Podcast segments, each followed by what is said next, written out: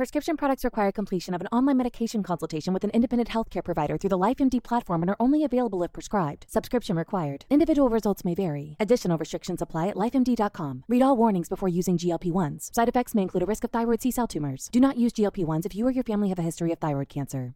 If you've struggled for years to lose weight and have given up hope, did you know you can now access GLP 1 prescription medications through LifeMD? LifeMD is now offering eligible patients online access to GLP 1s, the breakthrough prescription medication that can help you lose body fat and weight. Listen to what people are saying. Probably the easiest thing I've ever done. The medication comes in the mail and it's very easy to use. I've been able to live my normal lifestyle and I've lost 20 pounds already and I've never felt better. It changed my life.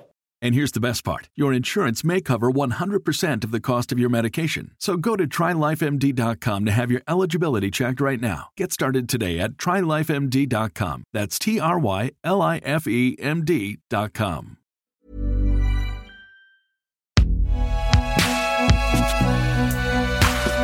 Une production Binge Audio.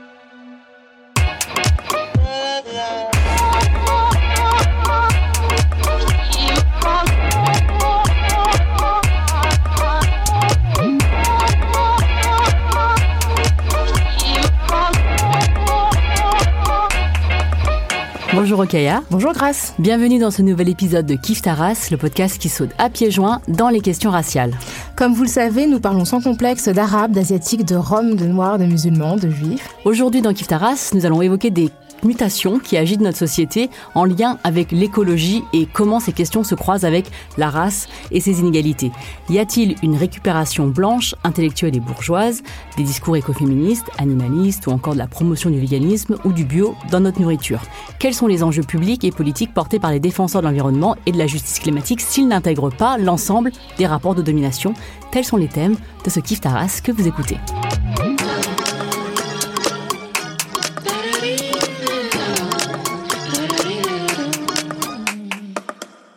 Nous avons invité pour en parler Myriam Baafou qui va nous faire part de son expertise sur la question. Salut Myriam. Salut. Salut. Alors Myriam, tu es doctorante en philosophie féministe et selon euh, tes termes, militante en période d'essai et écoféministe dissidente.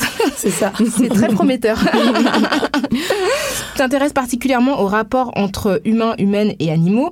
Tu as signé la préface avec Julie Gorecki de la euh, réédition 2020 euh, de Le féminisme ou la mort de Françoise Daubonne aux éditions du Le Passager clandestin et tu contribues à l'ouvrage collectif dirigé par Elsa Dorlin Feu, abécédaire des féminismes présents, qui paraît en octobre 2021 aux éditions Libertalia, auxquelles j'ai également contribué. Et tu, euh, tu dans, ce, dans cette abécédaire, tu as eu la charge de, du terme écoféminisme. Ouais, radical, écoféminisme radical. Ah. Alors dans Kif Taras, euh, on a un petit rituel, on demande à nos invités si il ou elle se situe sur le plan racial. Par exemple, je suis perçue comme une femme asiatique, Rokaya comme une femme noire. Est-ce que toi, Myriam, tu, euh, te, tu, es, tu te situes et si oui, comment? Euh, moi, je me situe pas, en fait, je vois pas les couleurs. Non, mais c'est là, genre, au revoir Myriam. Bonne journée. Euh, bah en fait, je me situais bah, pas ou peu quand j'étais plus jeune, mais je pense que c'est le cas de plein de gens parce que j'ai évolué dans un, une banlieue populaire en fait où la plupart de des personnes avec qui j'étais au quotidien étaient euh, en gros noirs noir ou arabes quoi. Et en fait, donc j'ai commencé à à réaliser qu'il y avait euh, une autre catégorie quand je suis allée au lycée. Et euh, je parlais de cette euh, toute petite euh, anecdote en fait il y a quelques semaines, mais en fait ça m'est revenu et donc c'était un moment où clairement j'ai compris que j'étais située sur le plan de la race. Euh, quand j'étais bah, au collège en fait en fin de fin de troisième, quand on va chez la conseillère d'orientation pour qu'elle vous oriente a priori. Sur un chemin radieux euh, qui devrait euh, contribuer à l'épanouissement de toutes vos capacités et vos compétences. Et elle me disait, euh, moi je voulais en fait aller dans un lycée euh, de centre-ville, donc un lycée assez euh, bourgeois, blanc en fait, qui avait rien à voir avec le collège dans lequel j'étais euh, à ce moment-là. Et donc j'avais fait part de ce choix-là et elle m'avait répondu, oui mais vous pouvez pas aller là-bas parce qu'en fait si vous, une personne comme vous, va là-bas, eux et elles vont toutes revenir de vacances en disant qu'ils ont été à New York, à Londres, et vous, qu'est-ce que vous allez dire? Et en fait, là, Mais ça n'a aucun. Enfin, c'est tellement fou. ah oui, oui, non, mais, et, euh, et en fait, j'ai parlé de ça il y a deux semaines, quoi. Et je me suis rendu compte qu'à ce moment-là, c'était de la discrimination à l'orientation, clairement, et que c'était un des premiers moments de ma vie où je me suis perçu comme euh, comme s'il y avait un eux et un nous quoi. Mm. Alors qu'avant je, je je percevais pas ça de cette manière-là, en tout cas pas si jeune nécessairement quoi. Donc voilà, mais euh, je pense qu'il y a eu d'autres multiples occasions, mais celle-ci elle était quand même assez marquante dans mon parcours euh, intellectuel en tout cas. Et par curiosité, pourquoi tu voulais aller dans ce lycée? Euh, bah parce que en fait euh, les conditions, euh, enfin le- l'offre, l'éducation, le taux de réussite, etc. dans le mon lycée de secteur, enfin ce qu'on appelait lycée de secteur quoi, était complètement médiocre quoi. Ouais. Et il y avait toute cette ce message et cette volonté de dire il faut s'extraire en fait, il faut Mhm. s'extraire du quartier, il faut s'extraire de la banlieue. La réussite en fait c'est ça et c'était perçu comme ça et par mes parents, ma famille et par moi-même en fait. Et finalement je suis assez contente d'avoir fait ça quoi, mais les euh, les prérequis, les conditions et les préjugés avant quoi, ils m'avaient déjà bien refroidi quoi. Donc je suis arrivée, je savais presque déjà à quoi m'attendre en fait. Et tu pars toujours pas en vacances à New York. Toujours pas, j'ai a priori rien à raconter. C'est pour ça qu'on m'invite dans des podcasts en fait. Mais alors par contre, tu vas à Rennes parce que la dernière fois qu'on s'est, enfin la première fois qu'on s'est rencontrés, c'était dans un festival, euh, le festival Dangereuses électrices qu'on salue à Rennes l'année dernière, pile à peu près à la même époque. Et tu nous avais proposé un sujet pour pour Kif Taras euh, sur lequel on a Enfin, on a sauté sur l'occasion et euh, ça a pris un peu de temps pour, euh, pour organiser tout ça. Et euh, tu nous as expliqué, enfin, tu nous as dit, dans, dans tes engagements professionnels, tu as constaté le tracé d'une ligne raciale euh, dans les sujets qui nous intéressent aujourd'hui, donc euh, et qu'on va définir ensemble, hein, parce que c'est écoféminisme, véganisme, animalisme, bouffe bio, tout ça, c'est c'est assez c'est assez large et en même temps euh, aussi très précis. Toi, tu as observé en tant, tant dans le domaine académique, par exemple dans l'éthique animale ou la philosophie environnementale, que militant. Et Mm. Qu'est-ce que tu en as tiré comme analyse de, cette, euh, de ce constat? Ce qui est in- intéressant ou euh, original en tout cas je crois dans mon parcours euh, de meuf euh, issue de l'immigration nord-africaine voilà avec pauvre voilà, plein plein de problématiques le, le premier combat politique la première lutte en fait qui m'a attiré à mon niveau c'était l'antispécisme alors qu'a priori, enfin, je viens pas du tout d'une famille euh, végane, végétarienne, engagée là-dessus, écolo, enfin, qui, qui ne prenait pas en tout cas ces étiquettes-là. Donc je crois que j'ai quand même un attachement un peu euh, euh, affinitaire. Enfin, il y a quelque chose de, qui, qui me parle en fait dans cette lutte parce que depuis euh, hy- hyper jeune, moi je suis devenue végétarienne, je devais avoir euh, ouais, 19 ans quoi. Enfin 19-20 ans. Bon après j'ai fait des allers-retours etc. Mais très vite en fait ça m'a apparu comme une évidence sans forcément le connecter à des, à des mouvements politiques ou sans m'inscrire en tout cas dans des groupes et même des revendications en fait. C'est juste que quelque chose que je sentais. Du coup je me suis dit bon bah trop cool, je vais aller voir des gens qui me ressemblent et on va essayer de parler de ça. Mais en fait les sphères... Euh, antispéciste, euh, vegan, slash animalisme, on pourra peut-être faire une, un petit dé- dé- débroussaillage des définitions euh, après, mais en tout cas ces sphères-là. Et les sphères écolo euh, par la suite, parce que moi j'étais d'abord euh, plutôt liée à ce truc à animaux, animalité, avant d'être euh, d'être plus dans l'écologie. En fait, euh, je côtoyais énormément de personnes qui semblaient se préoccuper de choses qui étaient complètement différentes de moi, quoi. Enfin, ou du moins, je n'étais à aucun moment je me sentais incluse en fait dans la façon et dans les discours dont la, lu- la lutte était présentée. Donc en fait, euh, c'est toujours moi qui devais faire les efforts et ça passe aussi par le langage pour apprendre les bons termes, pour avoir les bonnes définitions, pour savoir comment passer en fait dans ces milieux-là. Et ça, ça m'a assez vite, enfin assez vite, j'ai mis un an ou deux quand même, donc j'ai bien persisté, euh, fait comprendre que c'est, on parlait pas de la même chose en fait. Et c'est ça que j'aimerais bien euh, aborder euh, ici en fait, c'est de dire, euh, bon moi je me suis spécifiquement centrée sur le véganisme, mais parce que pour moi c'est une porte d'entrée qui parle en fait de tout le reste. C'est que quand on parle de véganisme, en fait, quand on parle de véganisme blanc, euh, enfin moi je dis véganisme blanc, il y a des personnes qui disent véganisme blanc, évidemment les euh, véganes blancs se disent juste vegan, mais of course. Mais euh, quand, quand on parle de ça, en fait, c'est pas du tout, euh, c'est pas du tout la même définition en fait. On n'a pas du tout la même définition, on parle pas de la même chose. Du coup, en fait, peut-être de recadrer pour dire de quoi on parle en fait quand on parle de véganisme. Et c'est que en sortant justement de ces sphères de ces mouvements militants blancs, mais blancs, mais aussi bourgeois, mais aussi hétéros, mais aussi, enfin voilà, on peut rajouter plein plein de choses après, que j'ai pu en fait réaliser que ma façon de considérer les animaux, ce truc-là que j'avais senti euh, à 18-19 ans, en fait avait tout à voir avec ma condition spécifique de justement meuf racisée, habitant dans un quartier, etc. Et qu'au lieu de le rejeter, en fait, je devais au contraire l'injecter dans ma façon en fait de pratiquer cette lutte-là. Et c'est voilà, et, et je crois que j'aimerais bien qu'on parle de ça aujourd'hui, enfin d'une manière à ne pas centrer en tout cas le discours antispéciste ou écolo, etc. sur la blanchité. Parce qu'en fait, on vit dans une on est, on est saturé en fait de ça. On est saturé du message selon lequel l'écologie, le véganisme, c'est quelque chose euh, autour de la blanchité. Ça se joue en termes de blanchité. Et moi, je- enfin, et plein d'autres personnes en fait, on n'est pas d'accord pour ça euh, vis-à-vis de ça. Et je pense qu'il y a vraiment de réelles propositions décoloniales et antiracistes à ce niveau-là qui sont complètement invisibles, quoi. Alors t'inquiète pas, dans ce podcast, généralement on ne se centre pas sur euh, la blanchité. on essaye de... D'ailleurs, de ça nous, a- beaucoup reproché. Bah justement, tu as évoqué euh, pêle-mêle plusieurs euh, termes. Est-ce que euh, tu pourrais justement revenir sur cette terminologie d'écoféminisme radical, d'animalisme, antispécisme, de véganisme? Qu'est-ce qu'on entend par ces termes? Et justement comment ils se sont inscrits dans la sphère publique en ne tenant compte que de la position blanche et bourgeoise dominante? Bah, Je vais commencer par... Alors moi, je me définis comme écoféministe. Je ne sais pas encore exactement ce que je mets derrière ces termes, mais en tout cas, je sais que c'est un terme qui me parle. En fait, moi, la façon dont j'ai connu le, où je suis rentrée dans le, j'ai pas connu en fait le féminisme directement par un biais très euh, lisse, institutionnel, en termes de droit en tout cas, voilà, égalité homme-femme.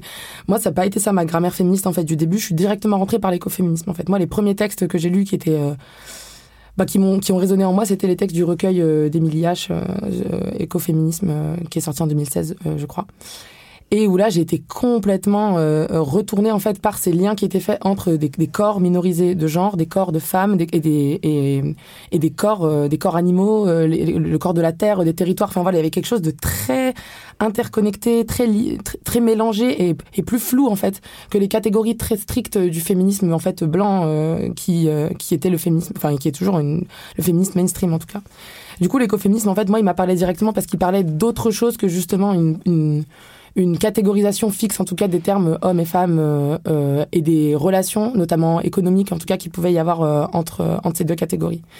Donc, en tout cas, à mon niveau, l'écoféminisme, si je devais donner une espèce de définition comme ça, ça, c'est, c'est, né à partir de luttes. En fait, je pense que c'est très important de dire que c'est un mouvement qui naît à partir de luttes, de mouvements, de rassemblements, de groupes, et non pas de la théorie, parce que nous, en fait, en France, on l'a reçu sous forme de théorie. Donc c'est un mouvement de lutte, enfin des mouvements de lutte euh, dans différentes parties du monde, plutôt dans des pays qu'on dirait du sud globalisé, quoi. Donc en fait des groupes de femmes principalement qui luttent en fait contre des projets euh, euh, coloniaux, mortifères et patriarcaux. Donc type extractivisme, déforestation, artificialisation, bétonisation des sols. et en fait, de fait pour moi, l'écoféminisme est de fait décolonial en fait parce qu'il il naît vraiment à des endroits de contestation de révolution en fait contre un, contre un ordre et qui est un ordre euh, où plusieurs intersections, enfin plusieurs oppressions en fait se, chevauchent quoi. Euh, Donc en fait, c'est la protestation contre les, mouvements de prédation coloniale, notamment, ou post-coloniaux, enfin post-coloniaux, notamment des entreprises ou d'États qui vont euh, comment dire, euh, attaquer en fait des ressources naturelles et d'une certaine manière générer une mobilisation, notamment des femmes. Exactement. Mm. Et euh, ces femmes-là, donc elles luttent de, de, manière évidente contre les projets coloniaux, néocoloniaux, enfin on peut dire comme on veut. contre le capitalisme aussi, parce qu'en mm. fait, cette appropriation, ces appropriations de terres se font pour pour faire émerger ou pour développer des énormes méga projets en fait qui, qui et qui servent à, aux pays du Nord, aux pays occidentaux. Et euh, elles le font aussi contre un ordre patriarcal, en fait. Parce que typiquement, quand il y a des grands projets comme ça, euh, euh, d'oléoduc, par exemple aux États-Unis euh, ou euh, en Amérique latine, des énormes monocultures, ou du moins des projets extractivistes, ben, en fait, on a une flopée d'hommes qui viennent en fait pour travailler sur ces projets-là. En fait, euh, non seulement les sols sont détruits, l'environnement est détruit, euh, il y a des dommages en fait qui sont euh, immenses, mais aussi en termes humains, en fait, on, on, a une recrudescence de viols, on a une recrudescence d'agressions, on a des points d'eau en fait qui sont qui sont détruits. Du coup, les femmes, comme c'est les femmes qui sont principalement en charge d'aller chercher l'eau dans les communautés, elles doivent aller plus loin, donc elles ont plus d'efforts à faire. Donc voilà, en fait, ça modifie tout un écosystème humain, animal euh, et euh, tout le reste, végétal, etc. Euh, dans ces dans ces endroits qui sont tout à fait invisibles, en tout cas dans la façon dont l'écoféminisme est présenté aujourd'hui en France, quoi. Et c'est ça en fait, c'est pour ça que c'est intéressant de redéfinir en fait de quoi on parle quand on parle d'écoféminisme. Et de revenir à la source en fait. Exactement, mmh. aux sources en tout cas plus réelles. Et puis après il y a eu une théorisation du mouvement, en tout cas aux États-Unis avec les antinucléaires aussi. Enfin voilà, il y a eu. Euh, moi j'aime bien dire que, en fait, j'ai même parlé des écoféminismes parce que l'écoféminisme en fait ça veut a, priori rien dire. Euh, et la façon en tout cas dont il est arrivé en France, ça a vraiment été euh, pour moi de l'ordre un peu intellectuel quoi. Et j'en parle et je suis à la fac et je fais un doctorat dessus. Enfin tu vois, c'est pas. Et je constate une énorme partie de personnes qui font des mémoires et tout. Et c'est trop bien d'étudier l'écoféminisme, mais c'est pas c'est pas sa nature c'est pas c'est pas son but c'est pas il, il devrait pas trop exister comme ça en fait a priori. Donc plutôt là j'essaye de m'intéresser à comment dans les luttes en fait aujourd'hui là en France en tout cas à mon niveau comment moi je le vis et en quoi il s'incarne dans, dans, dans, mes luttes en fait au quotidien. Et euh, moi en fait j'ai accédé plutôt par cette euh, encore une fois ce truchement là de l'animalité quoi. Donc moi je suis rentrée directement dans les écoféminismes et plus spécifiquement euh, celui autour des animaux du véganisme etc Et, l'antispécisme que tu as évoqué tout à l'heure, qu'est-ce que ça recouvre comme, comme combat? Alors moi j'ai du mal à dire antispécisme en fait je crois. Enfin je le dis mais je crois pas trop que je m'identifie. Enfin, c'est compliqué. Euh, moi je me dis plutôt, vegan je crois. Parce que vegan pour moi c'est aussi une pratique en fait. Et l'antispécisme je le vois un peu comme une idéologie. Ce qui est pas nécessairement mauvais mais... Euh... Et antispécisme, euh, encore une fois, moi je suis très très formatée en fait avec toute une lecture de mecs blancs de l'éthique animale euh, que je j'ai bouffé depuis euh, mon master quoi. Et j'ai beaucoup de mal en fait à me dire que l'antispécisme peut être un terme réapproprié ou qu'on peut essayer de parler d'autre chose que de droit en fait. Pour moi, l'antispécisme parle beaucoup de droit, de sentience, de voilà, c'est une, une vision assez euh, euh, scientifique, je dirais, de en quoi euh, les animaux ou les, espèces non humaines en fait devraient avoir le droit d'être considérés comme entre guillemets égales ou en tout cas avec un même niveau de dignité que l'espèce humaine mais ça me pose des problèmes parce que ça reste dans un registre du droit, ça parle beaucoup euh, euh, en termes d'individus, quoi. Euh, ça repose sur une conception du droit qui est, qui est assez euh, libérale, en fait, et qui, et qui se base sur l'individu et, euh, pour moi, qui est très occidentale. Alors qu'à l'inverse, au contraire, les définitions antispécistes qui se baseraient sur des communautés ou du commun ou, comme je disais, des, choses assez interespèces, je les vois plus dans des, des, philosophies, en tout cas des pays bah, des Sud, quoi, mais qui du coup ne s'appellent pas nécessairement antispécistes. Et pour la définition euh, beaucoup plus euh, générique, c'est euh, l'antispécisme, en tout cas en général, c'est la domination de l'espèce humaine sur sur les sur la totalité en fait des autres, mais plutôt on parle des animaux à ce moment-là par l'exploitation dans le divertissement, la nourriture, les l'expérimentation médicale, euh, etc. Donc ça, ça, ça serait la définition la plus basique en fait du, de l'antispécisme, c'est-à-dire être contre en fait ce système-là. Alors des l'un des sujets qu'on voulait évoquer avec toi, euh, c'est que souvent moi j'ai le, le, sentiment euh, qu'être écolo c'est un truc de blanc ou de blanche. Hein. Par exemple, une de mes tatas, elle, quand je vais chez elle, je vois que elle trie pas ou peu ses déchets. Et j'entends souvent parler tu as de l'usage abusif des sacs plastiques dans la street mmh. food en Asie, euh, en Chine, enfin l'Asie du Sud-Est. évidemment, tout ça, c'est des constructions. Hein. Ma tata, elle jette rien. Hein, et elle conserve tous ses contenants. Euh, elle les réutilise jusqu'à la jusqu'à leur, leur, décès, tu vois. Elle était écolo avant que ce soit cool d'être écolo. Mmh. Et toi, tu as écrit, euh, chaque fois qu'il est fait mention de l'Afrique, de l'Amérique latine ou, ou de l'Asie, c'est pour exprimer un manque, un retard et un échec. Donc comment est-ce qu'on on, ne se laisse pas endormir par ces narrations qui sont d'apparence antagonistes et, et qu'on réconcilie ça euh, dans notre quotidien. Bah, Je pense que c'est encore une fois de visibiliser et de donner... Euh, de donner euh, de la place en fait à des récits qui sont qui ne se disent pas nécessairement écolo et je pense qu'on rencontre le même problème avec le féminisme en fait hein, en fait. Complètement. Où en fait on a des mouvements de femmes contestataires révolutionnaires de minorités de genre aussi qui font des choses et pour nous enfin on aurait hyper envie de mettre un label féministe dessus mais qui elles nous disent en fait bah non parce que pour nous le féminisme en fait c'est une construction occidentale et on se, on se retrouve pas dans ce terme. Donc ça pose vraiment la question de euh, nous à notre place parce que j'ai beau être euh, euh issu de l'immigration nord-africaine etc je suis née en France en fait et je bénéficie du privilège de vivre euh, en Europe avec tout ce que ça m'apporte quoi. Et donc j'ai aussi un cadre de pensée en fait qui est issu euh, majoritairement de l'université euh, française, quoi. Donc euh, c'est pas c'est pas hyper décolonial. enfin quoique, apparemment on, représente une menace à l'université en ce moment. Donc brace yourselves, les coloniaux are coming. Mais en tout cas pas à mon niveau. J'ai pas encore intégré toute cette déconstruction, en tout cas intellectuelle. En tout cas, je suis en train de le faire. Du coup, ça pose vraiment la question de se dire quel, quel, droit, enfin quelle, euh, quelle étiquette, quel label, comment on peut définir en fait euh, des pratiques qui de fait en fait pour moi bah, sont féministes ou sont écolo, bah, typiquement euh, garder garder jusqu'à la jusqu'à jusqu'à épuisement, jusqu'à la mort des objets, c'est complètement une pratique en fait qui se fait dans les classes populaires mais depuis très longtemps. de faire de faire de la comment dire de la gestion commune en fait ou communautaire de vêtements, de nourriture, de soins, de, de travaux, enfin tout ça en fait c'est des blancs qui font de la permaculture et qui vivent en, en éco-lieu qui nous disent aujourd'hui que c'est trop cool, mais en fait, on le fait depuis des, des, des, centaines d'années, quoi. Et personne n'est venu nous dire que c'était cool, en fait. Donc, il y a vraiment un truc de mainstreamisation, en fait, sur euh, euh, des, des, pratiques et des attitudes qui, tout à coup, deviennent tout à fait... Euh, valorisées et qui ont, qui, ont un sens politique parce qu'elles sont portées en fait par des personnes blanches qui encore une fois ont le vocabulaire et, et font comme si, euh, enfin ont le vocabulaire, ont le langage, savent en parler avec des définitions et des termes qui sont tout à fait ancrés dans, dans nos, nos codes en fait euh, occidentaux, mais qui par là même en fait silencient complètement, invisibilisent complètement ce qui s'est fait, je veux dire avant, mais même enfin encore aujourd'hui quoi. Et pour moi, ça marche avec le terme écolo, ça marche avec le terme vegan aussi, antispéciste. c'est pour ça qu'en même temps, je trouve que ces termes, ils sont hyper intéressants à manier et à utiliser, mais en même temps, il y a plein de choses qui recouvrent pas, quoi.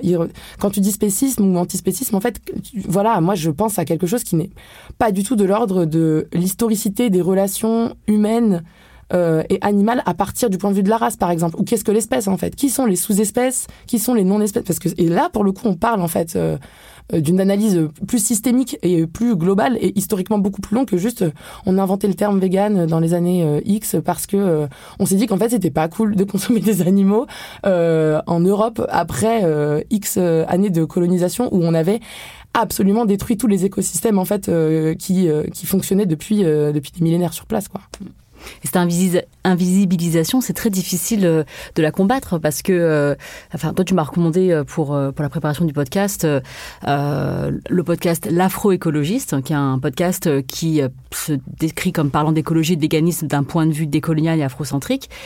Et, euh, et c'est vrai que, enfin, pourtant je sais que ça existe, hein, mais moi aussi quand je parle, je pense à véganisme, je pense à une, une femme euh, ou un homme hein, euh, mm-hmm. blanc, blanche, qui qui est très visible sur les réseaux, qui voilà. Moi j'arrive, même moi, enfin tu vois, je me dis, mm. j'arrive pas à, à faire coïncider, tu vois, mais des choses que je sur lesquelles je mets le doigt, mais que je suis aussi absorbée par cette, cette ce mouvement qui est celui de mon quotidien. Mm justement, enfin, en même temps, enfin, tout à l'heure, tu évoquais euh, quand tu parlais d'antispécisme, tu disais qu'il fallait l'inscrire aussi dans la fabrication, notamment de la race et de la stratification en fait qui s'est faite au sein même de l'espèce humaine.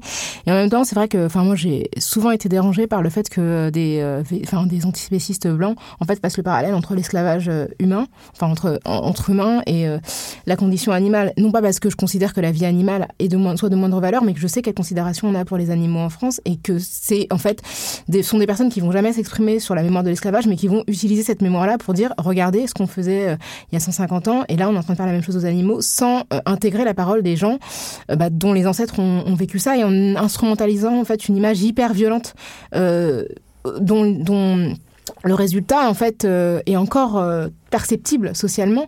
Et du coup c'est ça aussi qui, peut rebuter. Moi je sais que j'ai vu j'ai vu des gens qui étaient hyper agacés en fait de voir que la mémoire de leurs ancêtres était manipulée pour dire regardez on a fait la même chose avec les animaux alors que ça venait de personnes qui n'étaient pas concernées par cette histoire là oui, oui, je partage complètement euh, ton point de vue. Moi, c'était, euh, je crois que ça, ça, rentre vraiment dans ces trucs de stratégie du choc, en tout cas, de mhm. choc visuel, de choc comme ces vidéos euh, de L214. Enfin, voilà, moi, je crois qu'il y a eu tout un mouvement en fait où, pour dénoncer le spécisme en cours et l'exploitation animale qui était, enfin, qui est toujours immense. Il y a eu une volonté en fait de produire de l'image mhm. très choquante, très mais, mais c'est complètement en, en, fait en l'occurrence c'était fait par des groupes complètement blancs en fait, qui mhm. sont des groupes euh, mainstream euh, vegan et antispécistes et qui existent toujours aujourd'hui et qui ont mobilisé en fait comme tu dis des images euh, de corps esclavagisés de personnes de personnes racisées même au global parce que j'ai vu aussi des enfin, voilà j'ai vu des femmes dans des rizières être complètement détruites par le travail etc et à côté mettre un animal qui est en train de tirer hein, et, et, je comprends enfin je comprends la logique et, et, ça doit marcher enfin ça marche hein, mhm. évidemment ce genre enfin ça marche visuel euh, dans, dans l'esprit, en tout cas, ça crée clairement un choc. Moi, en tout cas, ça me l'a fait. Moi, je reconnais vraiment qu'à ce moment-là où j'étais peu politisée par ailleurs, parce que c'était mon premier, ma première entrée dans la politique, euh, ça a marché. En revanche, euh, c'est exactement ce que tu as dit, en fait, c'est que c'est des personnes qui sélectionnent, en fait, peuvent se permettre d'avoir le choix dans la ribambelle de références euh, historiques que l'histoire, en fait, peut, peut, leur offrir, et prennent, en fait, euh, piquent un peu, par-ci, par-là, des images qui leur semblent tout à fait collées à la réalité des animaux qu'ils ont décidé, en fait, de défendre aujourd'hui. Parce qu'il y a vraiment ça, en fait, dans un mmh. engagement... Euh, euh, vegan blanc, en fait, il y, a un, y, y, a, y a un truc de choix, en fait, où je, je choisis de m'engager euh, dans l'écologie, je choisis de m'engager dans le véganisme, et en fait, contrairement en tout cas à, à des personnes comme vous et moi, en tout cas, je crois que l'antiracisme, on peut, on peut choisir de s'engager euh, en produisant du contenu, etc. Mais en fait, c'est dans notre corps, quoi. Enfin, on, je dis souvent, en fait, je, je sais même pas si je suis militante, ou alors je suis militante depuis le début. En fait, quand t'es né euh, pauvre, racisé, euh, minorité de genre, euh, en fait, euh, go quoi. Ta vie, ça va être du militantisme en fait. Du coup, comme il y a vraiment cette question du choix, en tout cas dans les dans les espaces véganes euh, blancs, je crois qu'il y a vraiment une espèce de distanciation en fait, comme si les gens, bah, en fait, c'est complètement de l'objectification quoi. On les choisit en tant qu'exemple et on les choisit comme des, des triggers, enfin des, des choses qui vont faire un déclic en termes de choc mental. Et ça, c'est complètement réifiant en fait, et pour les animaux et pour bah, les personnes noires en l'occurrence en fait. Et aussi, donc deuxième point, c'est que c'est marrant, enfin, c'est marrant, non c'est pas du tout marrant, mais c'est ironique en fait de constater que c'est le seul moment où les personnes racisées sont invitées à rentrer en discussion en fait dans les espaces euh, véganes et antispécistes. C'est le moment où elles sont euh, représentées de la manière la plus violente, la plus animalisée, la plus ouais, la plus violente et la plus déshumanisée, la plus la plus méprisante en fait qu'on puisse imaginer. Ils peuvent même pas répondre en fait. Il y, a pas de dialogue en fait qui est installé à ce moment-là. Donc ça c'est euh, moi c'est c'est pas du tout une tactique ou une technique que je que je valoriserais euh, aujourd'hui et euh, où ça a été clairement dénoncé en tout cas. Et ça, et ça ne fait que prouver pour moi qu'en fait, il faut arrêter de militer avec des véganes blancs en fait. Enfin, c'est non mais c'est enfin c'est vrai.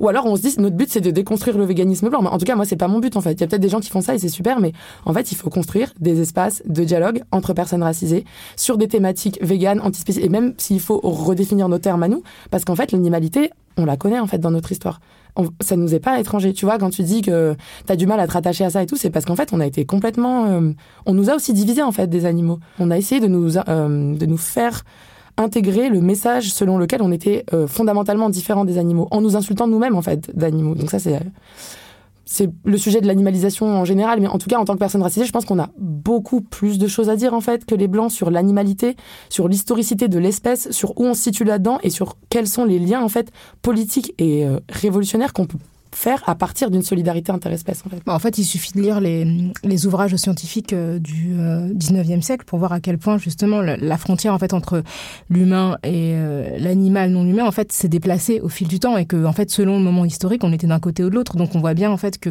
cette frontière là est aussi artificielle et que en fait à un moment donné, le fait que la frontière ait été placée juste à la limite en fait de la blanchité nous faisait que bah, en fait on n'était pas du bon côté et donc du coup cette solidarité avec les les êtres en fait qui sont maltraités, on, peut, on ne peut que l'avoir parce qu'en fait, on, si on l'a pas éprouvé nous-mêmes, nos ancêtres l'ont éprouvé, quoi.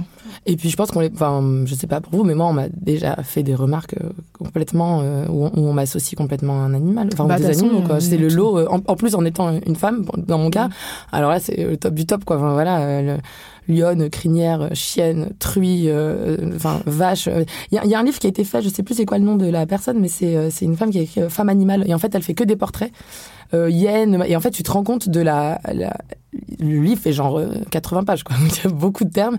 Et chaque terme, en fait, elle fait comme un dictionnaire, elle donne une définition, mais du coup un peu ironique avec un, un point de vue euh, féminin, quoi, sur la chose. Féministe, je sais pas. Mais en tout cas, c'est hyper intéressant de voir la, la, la, large palette de nuances, de vocabulaire en fait qu'on a pu nous accoler en termes animalisants quoi. Et moi, je, à mon niveau et j'ai que 27 ans quoi, j'ai déjà vécu donc, je me doute bien qu'en fait, sur une époque, enfin, sur une, une, une, une linéarité beaucoup plus large en termes d'histoire, euh, ça a complètement fait partie de notre identité, en fait. Pour moi, ça a, enfin, ça fait partie de ma construction et de ma déconstruction, en fait, en termes raciaux, que de comprendre euh, c'est quoi le sauvage, c'est quoi l'indomptable, euh, c'est quoi là-bas, en fait, l'exotique là-bas qu'on va. Parce qu'il y a vraiment ça, en fait, dans le, dans le discours euh, euh animalisant aujourd'hui, toujours hyper présent. C'est un discours colonisateur en fait. C'est un discours de colon, de on va essayer d'exterminer l'animalité qui est en vous ou alors on va l'exotiser et la, et la valoriser en fait. Et c'est ce qui se passe dans l'exemple qu'on a, qu'on a mentionné tout à l'heure en juxtaposant des images en fait. Mm. C'est de, c'est de revaloriser cette animalité quand ça leur sert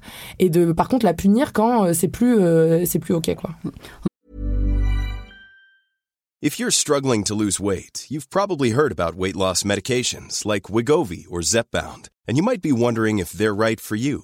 Meet PlushCare, a leading telehealth provider with doctors who are there for you day and night to partner with you in your weight loss journey. If you qualify, they can safely prescribe you medication from the comfort of your own home. To get started, visit plushcare.com slash weight loss. That's plushcare.com slash weight loss. plushcare.com slash weight loss.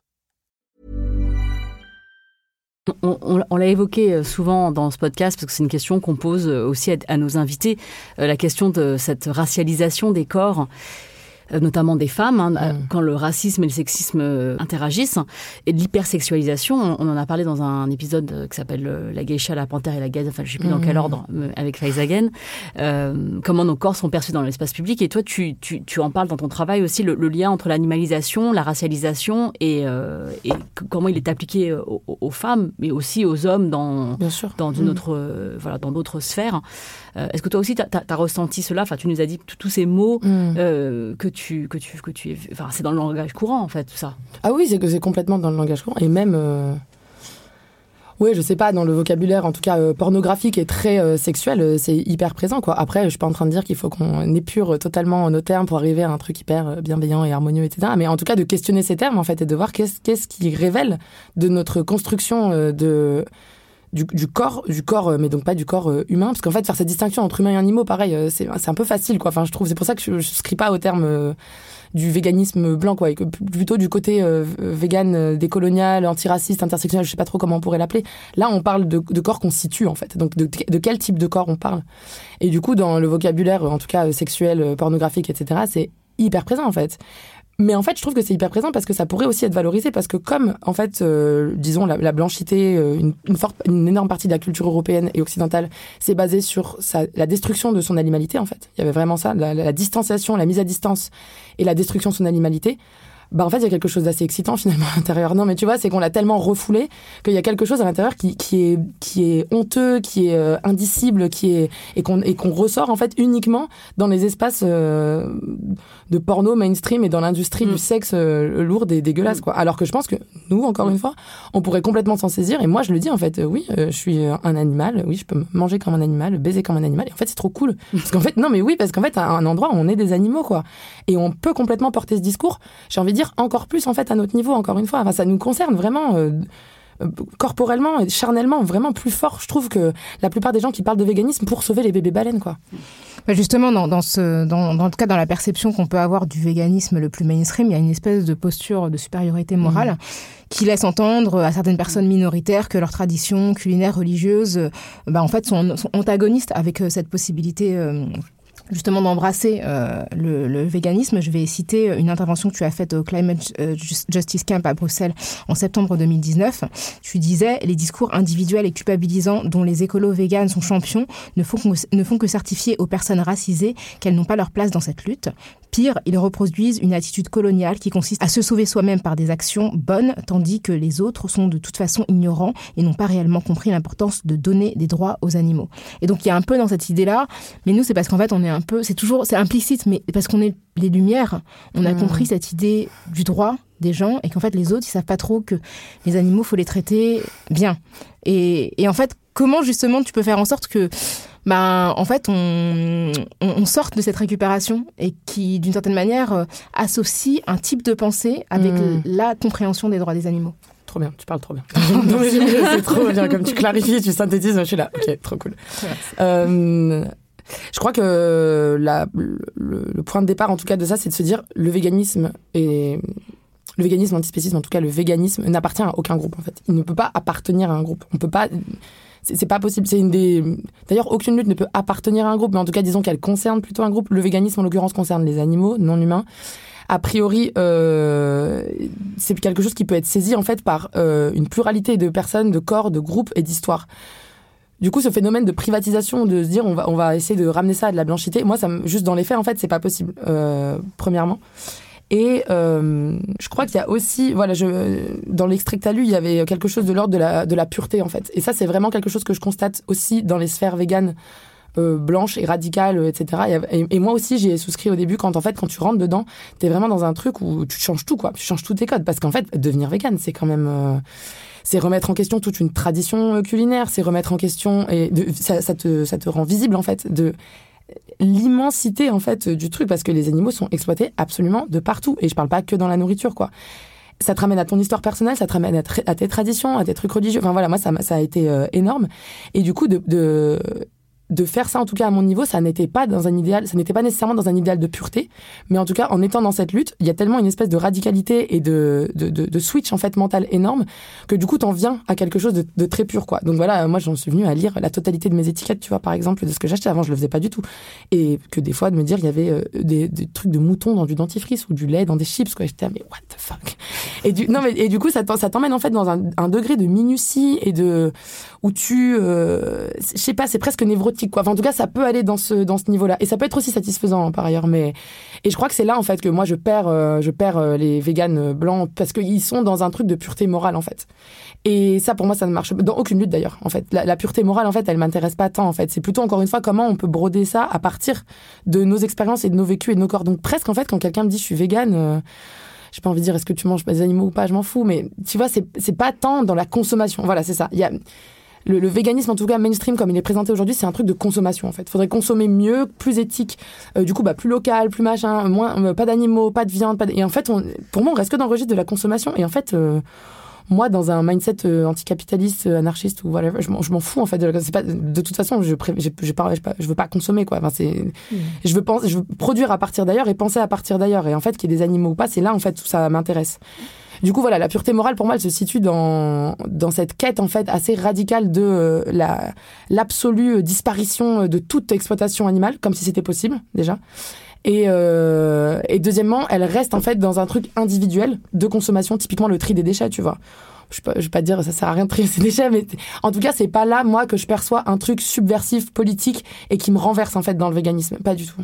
Moi, je vois que dans ta démarche, il y a vraiment une question de, euh, ce n'est pas, euh, enfin, c'est pas euh, de, de, remplacer tous tes vêtements en cuir par des vêtements véganes et donc de consommer encore plus, mais c'est le soin que tu apportes à, à, comment tu vis chaque jour et, et comment tu vas continuer à, à, à vivre mm. et en prenant en prenant soin des autres. Et Je voudrais qu'on écoute un son. I'm really interested in the work that you're doing around uh, food uh, because I think that that is uh, one of the next major arenas of struggle. Mm -hmm.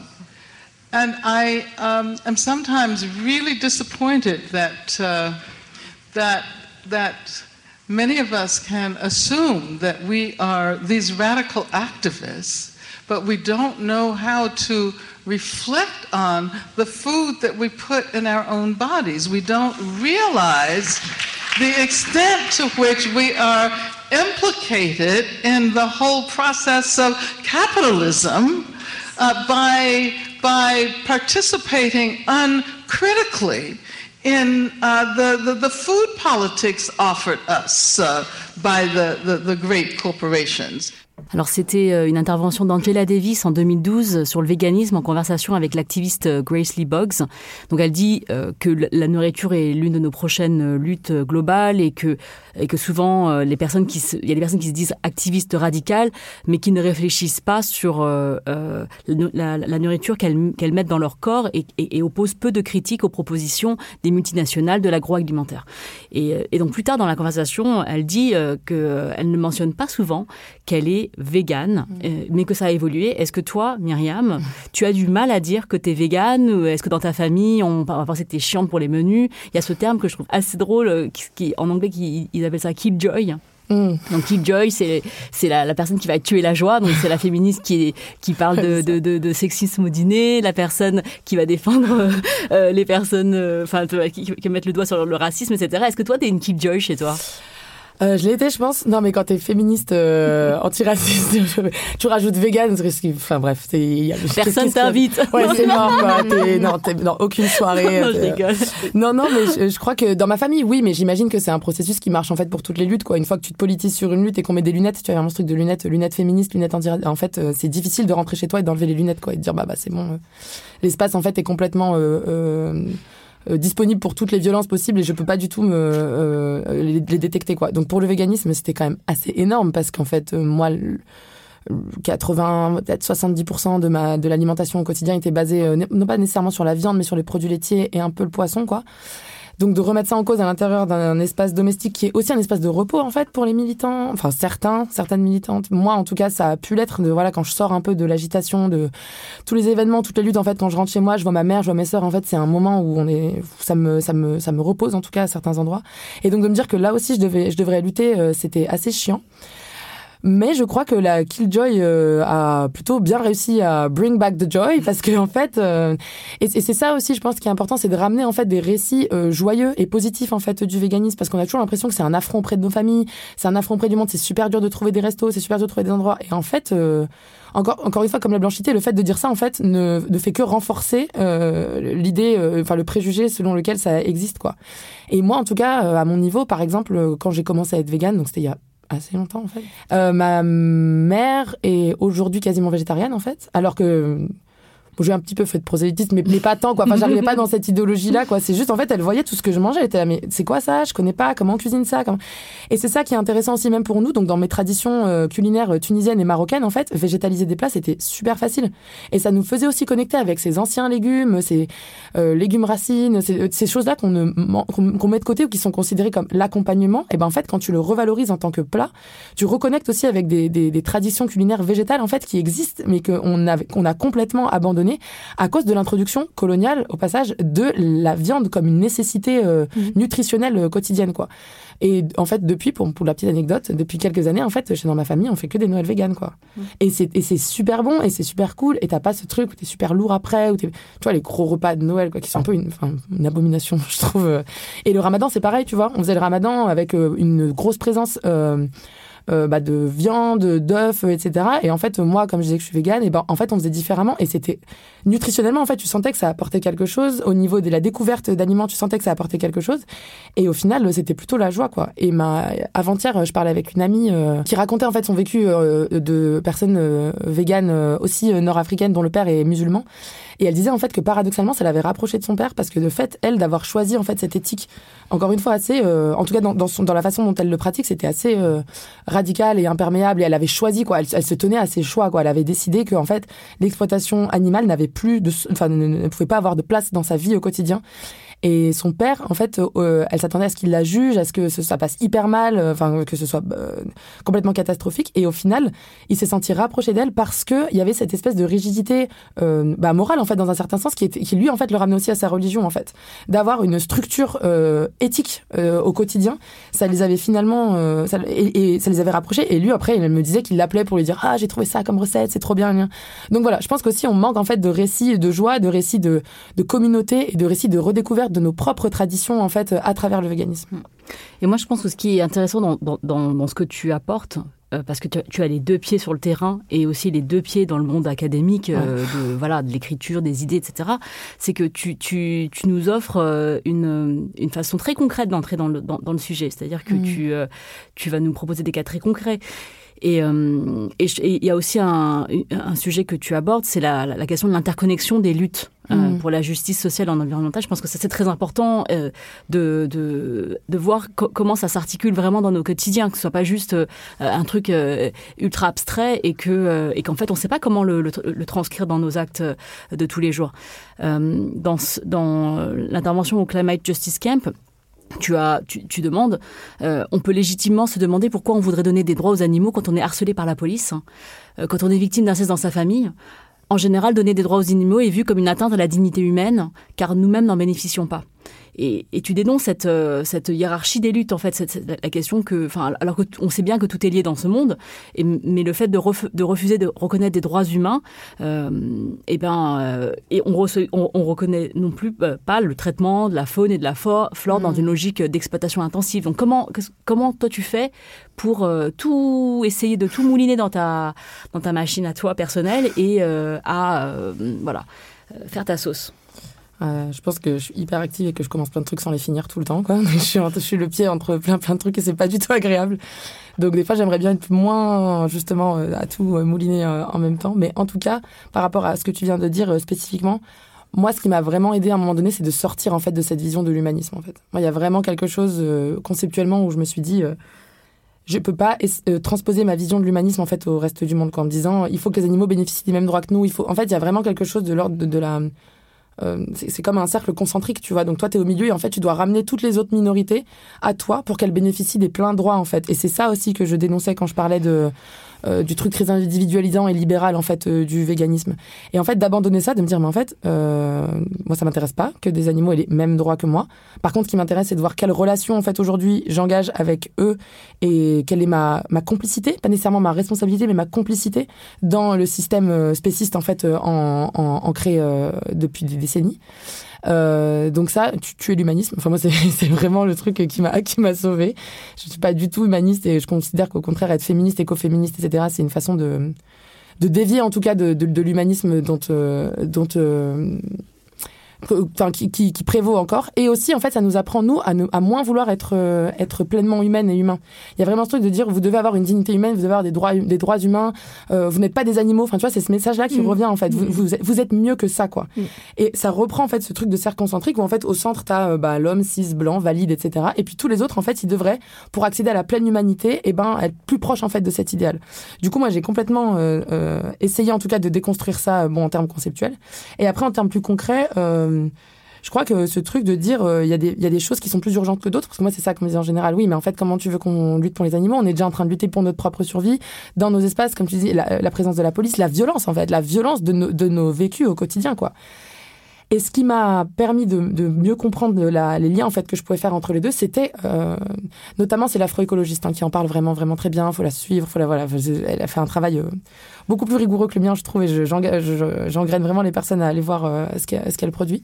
Mais du coup, elle explique que en fait, euh, par exemple, dans les communautés afro-américaines aujourd'hui, et c'est pareil en France, sauf qu'en fait, comme on n'a pas de statistiques raciales, bah, on peut pas savoir, mais je pense que c'est la même chose en France. La consommation, euh, notamment animale, la consommation de protéines animales et de graisse en fait en général, est, un, est une violence euh, perpétrée sur des populations euh, racisées euh, et pauvres en fait dans les quartiers principalement, qui fait qu'elles ont des espérances de vie euh, beaucoup plus courtes, euh, des maladies cardiovasculaires beaucoup plus présentes et des ravages en fait au sein de nos communautés. Donc en fait tout ça pour dire que le véganisme n'est pas juste sauver les animaux en fait, c'est aussi nous sauver nous-mêmes parce qu'en fait nous, enfin quand je dis nous là je parle vraiment en tant que meuf de quartier quoi, les endroits de socialisation, les endroits où on mange, les endroits cool en fait c'est les endroits qui nous servent la merde du, capital en fait, les carcasses de poulet les plus dégueulasses, les, les choses qui sont immangeables en fait, qui au passage étaient aussi les restes des blancs pendant l'époque euh, coloniale qui donnait ça à leurs esclaves, quoi, en fait. C'est juste que c'est devenu de la soul food, donc la, nourriture, euh, je sais pas comment on pourrait dire ça, de l'âme, mais nourriture en tout cas identitaire, parce qu'on a su, en fait, la, transformer et en faire quelque chose de, d'hyper beau, quoi. On a su la, la sublimer. Donc c'est assez intéressant de voir que des plats typiques en fait de certaines cultures sont en fait issus euh, directement de, de, des déchets en fait colonisateurs mais c'est en même temps hyper touchy, tu vois, de parler de ça, de dire, bah, en fait, vous devez vous, vous devez vous, vous, vous enfin, euh, quitter en fait vos traditions euh, culinaires euh, euh, culturelles pour embrasser un idéal de véganisme parce qu'en fait, ça vous tue. Et en fait, moi, ce que je trouve, comme tu dis, beaucoup plus concret, c'est juste les chiffres et nos réalités, quoi. Moi, quand j'ai grandi, c'était pour être cool, enfin voilà, où il fallait aller, c'était le kebab, quoi. Et en fait, quand tu regardes ce qu'il y a dans un kebab, ça fait flipper, quoi. Et j'ai énormément de personnes autour de moi dans ces quartiers-là, en tout cas, qui sont victimes de cancer, de maladies cardiovasculaires. elle, elle raconte l'afroécologie que euh, dans tous ces entretiens, la plupart des gens ont leurs parents qui sont morts avant 50 ans, quoi. Et là, on parle spécifiquement, en fait, de communautés très ciblées. Et euh, Leila Africa a écrit un bouquin qui s'appelle Nutricide et qui parle exactement de ça. Et en fait, c'est ce concept-là de nutricide, en fait, moi, qui me parle. Il y, a, un génocide, en fait, lent qui est fait des populations les plus marginales, les plus oppressées en termes de nourriture, en nous refilant, en fait, la merde animale, les sous-produits de l'industrie animale, en fait. Donc, ça nous donne toutes les raisons en fait de lutter pour ça parce que c'est nous et notre dignité, si on doit encore en parler de dignité, qu'on revalorise en fait à travers ça. Et pourquoi en fait bien se nourrir et être en bonne santé, ça serait un truc de blanc, tu vois. Et tu, tu, as, tu as dit, euh, et en plus ce que je trouve intéressant, c'est que, enfin, ce que je constate par exemple dans, dans la nutrition euh, bien-être, mm. c'est comment en fait on réhabilite des, euh, des plantes qui en fait étaient très très commune euh, dans les usages précoloniaux. Enfin, je pense par exemple au moringa. Mm. C'est un truc qu'on trouve beaucoup en Afrique de l'Ouest. En Afrique de l'Ouest, c'est une feuille en fait qui pousse notamment dans les zones où c'est marrant parce que c'est très, ça compense beaucoup en fait l'absence de protéines euh, ou de fer et en fait ça pousse beaucoup dans les zones où les gens ne mangeaient, mangeaient très très peu de viande euh, avant la colonisation. Mm. Et en fait, ça a complètement disparu des usages. Et maintenant, en fait, tu les retrouves dans les boutiques bio sous forme de poudre, mm. alors que franchement, ma mère, elle me dit on les ramasse partout en fait. du coup, enfin moi, j'ai des problèmes d'anémie et en fait, on me dit ah faut que tu du moringa et tout. et en fait, je me suis rendu compte que ma tante, elle pouvait m'envoyer des caisses de moringa parce qu'en fait, elle les ramasse partout et que du coup, maintenant, c'est exploité par des industries euh, occidentales. Alors, et que ça a disparu même de. Avant, c'était cuisiné en fait euh, sous forme de sauce, etc. Ça a même disparu de la cuisine la plus commune parce que en fait, le référent de la bonne nourriture, c'est le référent occidental. Et je trouve que c'est mmh. hyper intéressant de voir que finalement, les gens compensaient l'absence de viande avec des, des, bah, des, des sources naturelles et que ces usages-là ont été complètement détruits par les invasions et qu'en fait, on doit se reconnecter aussi avec des choses qui sont pas si éloignées de nous que ça. Quoi. Complètement. Moi, je vois aussi dans les superfoods, il y a énormément de trucs asiatiques. Ouais. Euh, genre les baies de goji, euh, il y en avait plein- il y en avait plein dans les bouillons de ma 90, mère. le ginseng, tu te rappelles Ah ouais, le C'était ginseng. vraiment, mais le truc. Mais même les écorces de mangouste. C'est Enfin bon, il y a- y, énormément de trucs qui reviennent. Et en fait, moi, des fois, je, des fois, je me dis, mais, euh, mais ma mère, enfin, moi, je buvais ça quand j'étais petite. Bah je- ouais. Elle me forçait. J'étais là, ah. Mais elle fait, bon, après, enfin, maintenant, je le fais, euh, tu vois, enfin, pour mes enfants. Et, les pauvres. et, et- et aussi, en temps de pandémie, il y a eu, euh, tu sais, un renforcement de, de, de- de- de cette idée que les personnes chinoises, euh, elles mangeaient n'importe quoi, Ouais. les wet markets, donc les marchés, euh, on va dire mouillés, parce que, euh, enfin, tout, tout, tout est vendu dans des grands bacs, enfin, c'est des animaux vivants, etc. Euh, on nous a fait croire que c'était c'était là que tout avait commencé. En en fait, on sait on sait toujours pas en fait euh, comment ça comment ça tout ça s'est passé, le virus, etc. Alors il y a des soupçons, mais enfin on, on entend que c'est des labos. Enfin, en fait, on ne sait pas. Et euh, il y a vraiment ce renforcement de oui, euh, il y a les chauves-souris, puis il y a les- il y a eu les pangolins. euh, Oui, et- ils mangent des trucs bizarres. Ils quoi. mangent des trucs bizarres, voilà, C'est toujours ouais. le préjugé. euh, ouais. Et, et donc cette animalité, elle a été renforcée de ce truc de ah vous vous pouvez pas vous détacher de tout ça et euh, vous êtes arriéré. Primitif. et sauvage. il y a vraiment une, terme. une- une- il faut dépasser en fait ces narrations là et reprendre confiance en soi et je pense que c'est ça que tu, disais aussi de, de- voilà il faut, faut qu'on reprenne confiance en nous pour vraiment nous reconnecter avec avec ce qui est important euh, donc à la fois l'héritage mais Mm. et que c'est un héritage euh, pas défini par le par par la blanchité mais mais par euh, ce qu'on a reçu en euh, ce qui nous a été transmis et, euh, et de pouvoir euh, tu vois, le- regarder euh, sans, euh, en, en essayant de nous détacher de, de, de, de toutes ces injonctions, toutes ces, tous ces récits euh, qui sont très biaisés et qui, et, et qui, nous, qui occupent l'espace qu'on a euh, aujourd'hui. Et c'est un travail vraiment euh, grand à faire. Mais, mais c'est vrai que des espaces euh, non mixtes ou bien des espaces, euh, en tout cas, de, où on, on, on, on- on met ça en commun, eh bien, c'est important. Ouais, puis en plus, c'est vrai qu'on est. Enfin, je trouve aussi que dans les, plats traditionnels qui sont cuisinés euh, par des gens qui sont issus de cultures minoritaires, il y a aussi beaucoup de. De, de hum, comment dire euh, de- un regard en fait extrêmement qui suscite vachement de honte c'est-à-dire que Mm. comme en fait ils n'ont pas un aspect qui est gracieux au regard de ce qu'on est considère comme étant un beau plat il y a aussi beaucoup de gens qui ont mis de côté leur pratique culinaire parce que bah, soit l'odeur ne correspondait pas à ce qui est considéré comme de la bonne alimentation soit l'aspect en fait était trop euh, bizarre au regard de encore une fois cette, espèce de, de, de, de, formatage qu'on peut avoir sur ce que ce qu'est un, un, un bon plat qui doit aussi être joli mais toujours avec des canons de beauté euh. donc c'est aussi réhabiliter en fait ce, ce, ce qu'on considère comme étant pas gracieux pour se dire qu'en fait c'est quand même bon pour nous, c'est meilleur pour nous que certaines choses qui peuvent avoir un aspect plus joli. Et puis ce, cette accusation évidemment euh, extrêmement raciste que euh, voilà c'est comme comme selon lesquelles les autres cultures euh, c'est-à-dire les cultures extra-occidentales quoi ne, seraient euh, très carnées euh, mangeraient n'importe quoi euh, seraient pas propres aussi il y a Mm. beaucoup ce truc Oui, de c'est pas cuisiné proprement c'est pas c'est euh, factuellement en fait c'est faux parce que quand on regarde en France enfin moi vraiment euh, dans une tradition culinaire française mais enfin je, vais assez souvent au restaurant euh, enfin c'est euh, délirant quoi. La, la surprésence de protéines animales de corps de, de gras de- viande de poisson huîtres je, je sais pas les plats, les plats typiques en fait français de la gastronomie française sont absolument tous en fait euh, euh, carnés euh, et complètement basés sur la, la destruction des corps animaux quoi. Il y a- il y a- il y a- il- c'est pour ça que c'est dur aussi je pense pour les blancs. Parce que moi je suis pas en train de dire c'est dur pour les blancs mon dieu c'est horrible.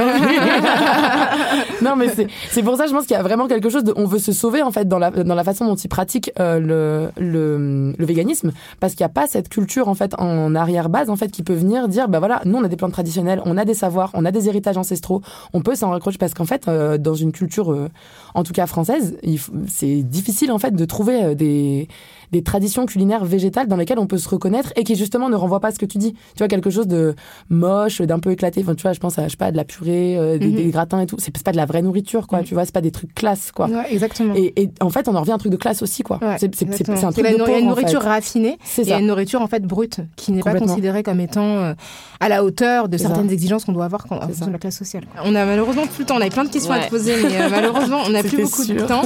Euh, non, c'était super intéressant. Donc bien. c'est ouais, c'est la fin de ce numéro. euh, de Kif Taras où on a eu la joie d'échanger avec notre invitée Myriam Baafou. Partagé. Merci beaucoup. Merci. Vous pouvez la retrouver en préface de, euh, du livre Le féminisme ou la mort de Françoise Daubonne qui, a été, euh, qui est paru à nouveau en, en 2020 et aussi dans l'ouvrage collectif Feu, abécédaire des féminismes présents qui paraît en octobre 2021 aux éditions Libertalia. Et tu as aussi un prochain ouvrage à paraître en 2022. Oui, c'est. Voilà, c'est la surprise. Ça. En tout cas, on sera heureuse d'en parler avec toi. N'hésitez pas à nous faire part de vos opinions sur l'échange qu'on vient de mener. Euh, voilà, je pense qu'il y a plein plein de choses à dire. C'est c'est vraiment une, une intersection très très intéressante qu'on a explorée. Et vraiment, merci Myriam pour ça. Ouais, merci. vous. Vous avez- si vous avez des commentaires, des questions, si vous êtes choqués, si vous, êtes- si vous sentez très concerné, n'hésitez pas à écrire. On a beaucoup dit blanc. Ah oui. Oh là là. choqués. Ouh. Trigger warning blanc. Attention. Écrivez-nous à kiftaras at binge.audio. Contactez-nous sur les réseaux sociaux en nous suivant kiftaras, euh, at kiftaras sur Twitter, sur Facebook avec le hashtag kiftaras ou sur Instagram. Kif Taras est un podcast produit par Binge Audio et réalisé aujourd'hui par Elisa Grenet. Merci beaucoup pour la première réalisation de cette Merci. émission. Euh, merci à Naomi Titi pour l'édition. On se retrouve dans 15 jours pour une nouvelle plongée dans les questions raciales. Merci Grace. Merci Rokaya. Merci Myriam. Merci, Merci à vous.